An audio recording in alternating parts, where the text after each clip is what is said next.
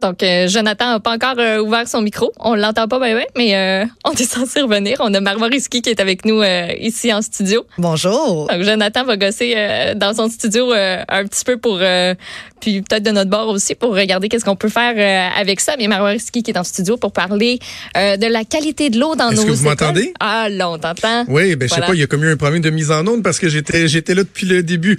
donc, je disais, ce que, ce que je, je, je, tentais de dire, mais que vous m'entendiez pas, c'est que quand on a fait le, le, le pont entre l'émission de Richard et mon émission, je disais que euh, la nouvelle qui, à mon sens, devrait le plus nous préoccuper au cours des derniers jours, mais qui est un peu euh, euh occultée par le fait qu'on parle de campagne électorale. Bon, on a parlé du projet de loi sur les taxis, ce qui se passe aux États-Unis. On n'en parle pas suffisamment. C'est cette histoire de la concentration de plomb dans les écoles euh, du Québec, le danger potentiel pour nos enfants et les tergiversations du gouvernement euh, de la CAQ. Je voulais en parler absolument avec Marois Risky, donc, que tu as présenté, qui est député libéral de Saint-Laurent, porte-parole de l'opposition officielle en matière d'éducation et d'enseignement supérieur. Elle est dans nos studios de Montréal. Madame Risky, bonjour. Bonjour. Je, suis vraiment scandalisé par cette histoire-là, Madame Risky. Peut-être qu'ensemble, on peut refaire un peu euh, la séquence des événements, parce que dans le fond, euh, ça commence il y a, bon, on pourrait revenir un peu plus en arrière, il y a quelques années, ça a déjà été évoqué, mais dans, dans un passé très récent, il y a des articles de journaux qui nous démontrent que euh, dans certaines écoles, il y a des tests qui sont faits et que le, la, la concentration de plomb dépasse les normes, mais que le gouvernement semble rester les bras croisés.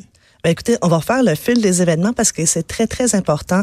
Euh, il faut savoir que lorsqu'on absorbe du plomb, euh, ça peut avoir un effet pour le développement du quotient intellectuel des enfants. C'est incroyable. Et plus particulièrement chez les plus jeunes, on parle de perdre trois points de quotient intellectuel. Et chez les plus plus jeunes, on parle de sept points. C'est énorme. Et euh, il y a déjà eu d'autres drapeaux rouges qui ont été levés. Et il y a un programme qui a été initié dans le précédent gouvernement libéral, ça s'appelle Viséo. L'objectif, c'était de dire aux jeunes, mais buvez l'eau dans les fontaines à l'école. Mais dans ce programme-là, il y avait aussi un petit volet qui s'appelait recherche. Il y avait trois professeurs. Et ces trois professeurs vérifiaient la qualité de l'eau potable dans nos écoles.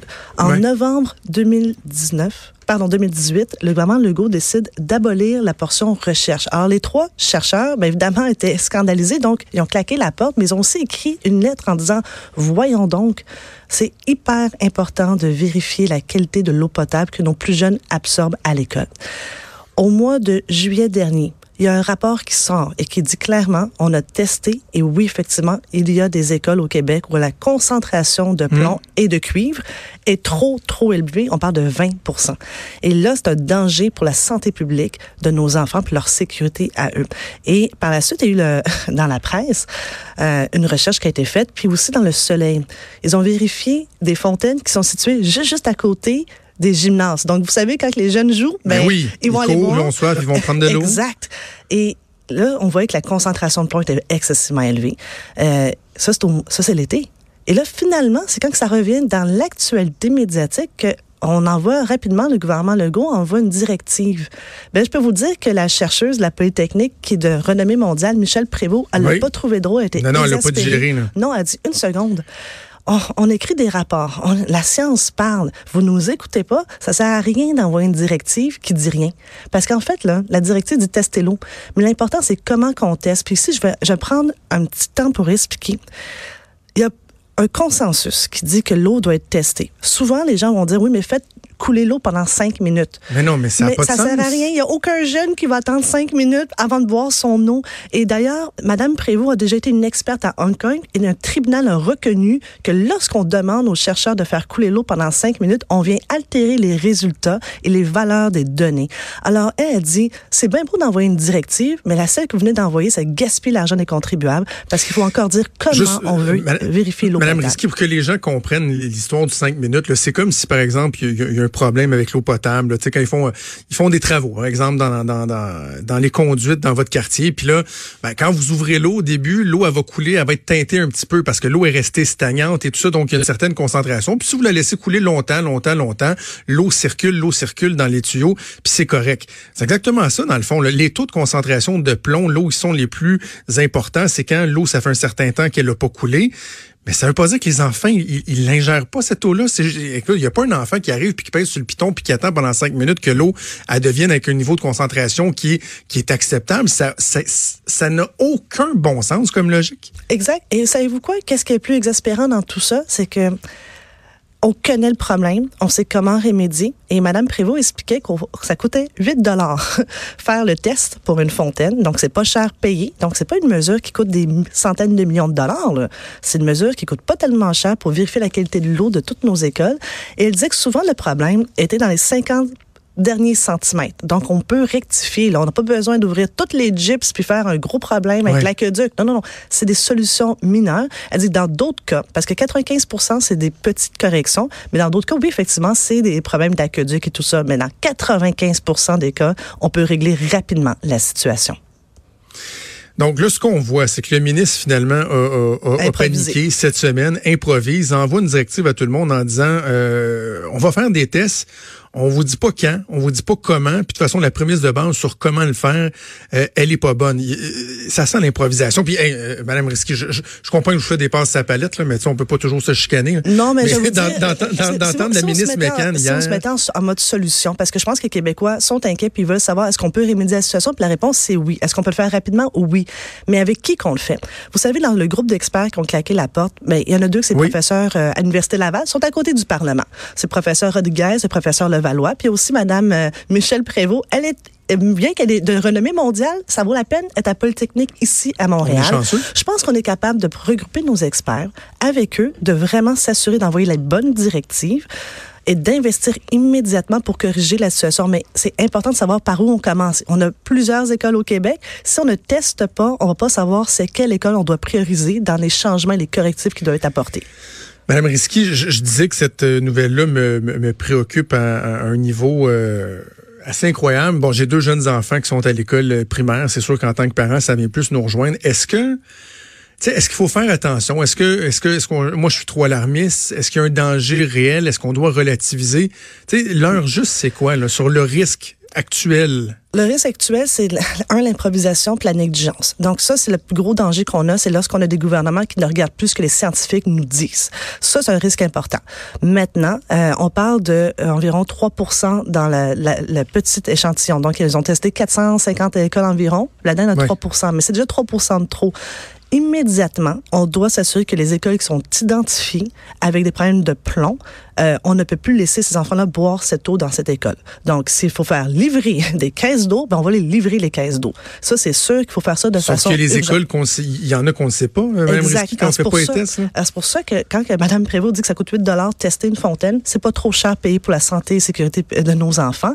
Là, c'est là que M. Robert a failli à la tâche et Mme Mécan aussi, elle a failli largement. Puis elle, a doit des explications c'est qui dans son ministère qui a décidé en novembre 2018 d'abolir le programme de recherche de la qualité de l'eau? Ça, c'est inacceptable. Il va falloir qu'elle nous explique pourquoi qu'ils ont pris une décision aussi irresponsable.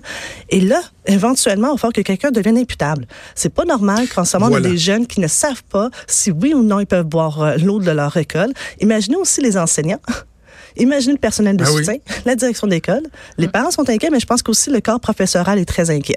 Je disais hier euh, à l'ajoute, euh, Mme Risky, que euh, je, ne trouvais pas que c'était exagéré de penser qu'éventuellement euh, il y a euh, des postes qui pourraient, euh, des têtes qui pourraient rouler. Là. Dans ce dossier-là, c'est clair. Et, souvent, on va, bon, on va entendre, ça fait partie de la politique, des oppositions qui vont dire, bon, le, ministre ou la ministre n'a plus de légitimité. Là, on parle de la sécurité de nos enfants, on parle d'un laxisme, on parle d'incompétence. Ça se peut qu'éventuellement, justement, le, principe d'imputabilité, j'imagine, vous amène à dire, ben, tel ministre ou tel ministre n'a plus la légitimité d'occuper ses fonctions. Mais dans le cas de M. Roberge, moi, je l'ai vu qu'il y a beaucoup improvisé, qui n'a pas compris les priorités. Quand on lui a parlé pendant des mois, tous les partis d'opposition, que ce soit Véronique Yvon ou Christine Labrie, on lui a parlé de pénurie d'enseignants. Non, ça n'existait pas. Il a fallu attendre la, rentrée scolaire pour avoir une des pires au Québec. C'était hyper chaotique. On apprenait à TVA qu'il y avait une mère qui a pris son Bixi pour aller chercher des écoles pour ses, deux enfants. Ça n'a pas de bon sens.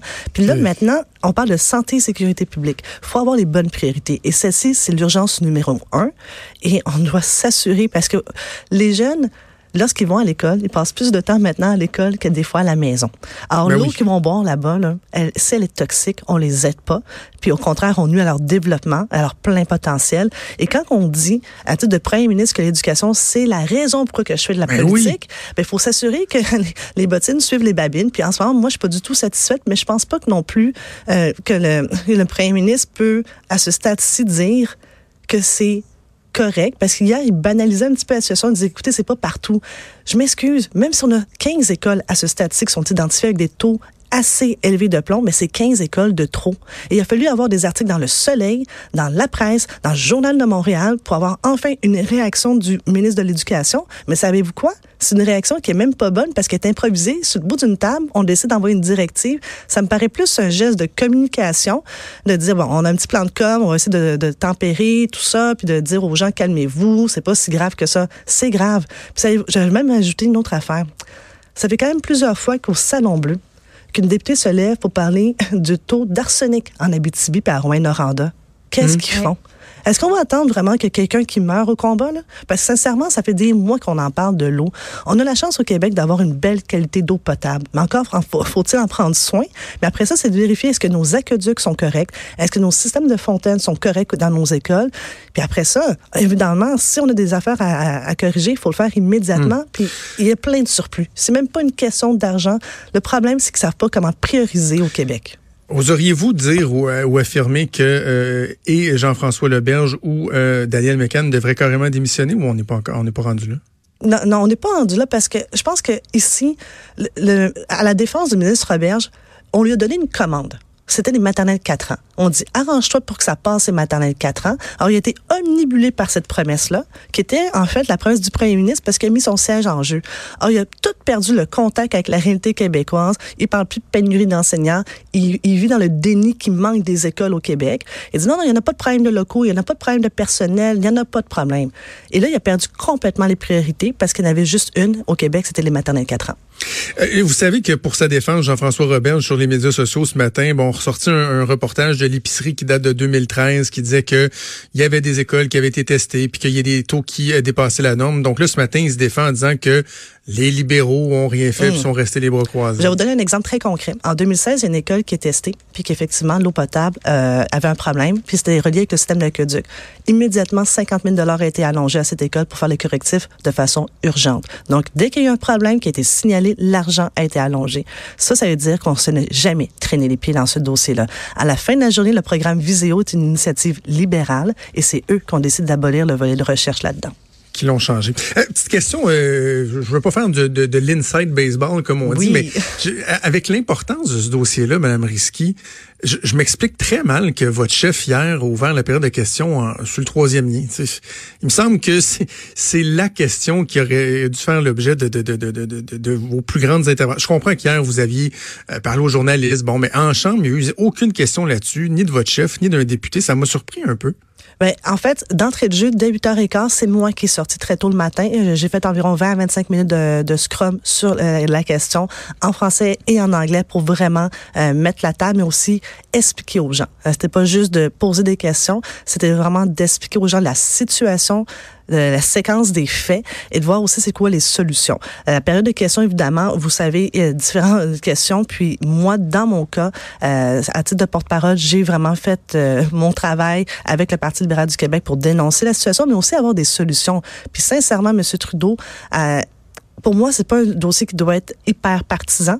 C'est vraiment être en mode solution. Puis je m'attends aujourd'hui que le ministre de l'Éducation appelle Mme Prévost, appelle M. Levallois, appelle M. Rodriguez et s'excuse auprès d'eux euh, parce qu'ils ont écrit une lettre et ils ont été ignorés suite à leur lettre de démission. C'est vrai, c'est vrai que vous ne faites pas la partisanerie outrance sur le, le, le dossier. Je pense que c'est- euh, c'est à votre honneur. Et Madame Risky, euh, il reste dix jours avant l'élection fédérale, ce qui Oui. veut dire qu'au lendemain de l'élection fédérale, on va être pas mal au début de la, la course à la chefferie Oui. des, des libéraux. Êtes-vous êtes-vous branché, là? Ben, je suis toujours en réflexion, puis vous le savez, vous avez suivi la politique assez longtemps pour savoir qu'une chefferie, c'est pas une décision qu'on prend euh, à la légère si on la fait ou si on la fait pas. Euh, dans mon cas, je suis une jeune députée, vous, j'ai été élue l'an dernier, ça fait à peine un an, et je dois faire euh, une, je vais vraiment terminer ma réflexion à la chef, puis j'ai dit que j'allais faire euh, ma, ma, sortie, à savoir si oui ou non j'y vais euh, assez tôt après les élections fédérales. Ça s'en vient. Donc oui, dès, dès début novembre, vous allez savoir exactement où est-ce que je loge. Marois Risky, député libéral de Saint-Laurent, porte-parole de l'opposition en matière d'éducation et d'enseignement supérieur. Merci de nous avons parlé. Merci de vous avoir été déplacé en studio. C'est apprécié. Ça me fait plaisir. Bonne journée. Merci. Au revoir.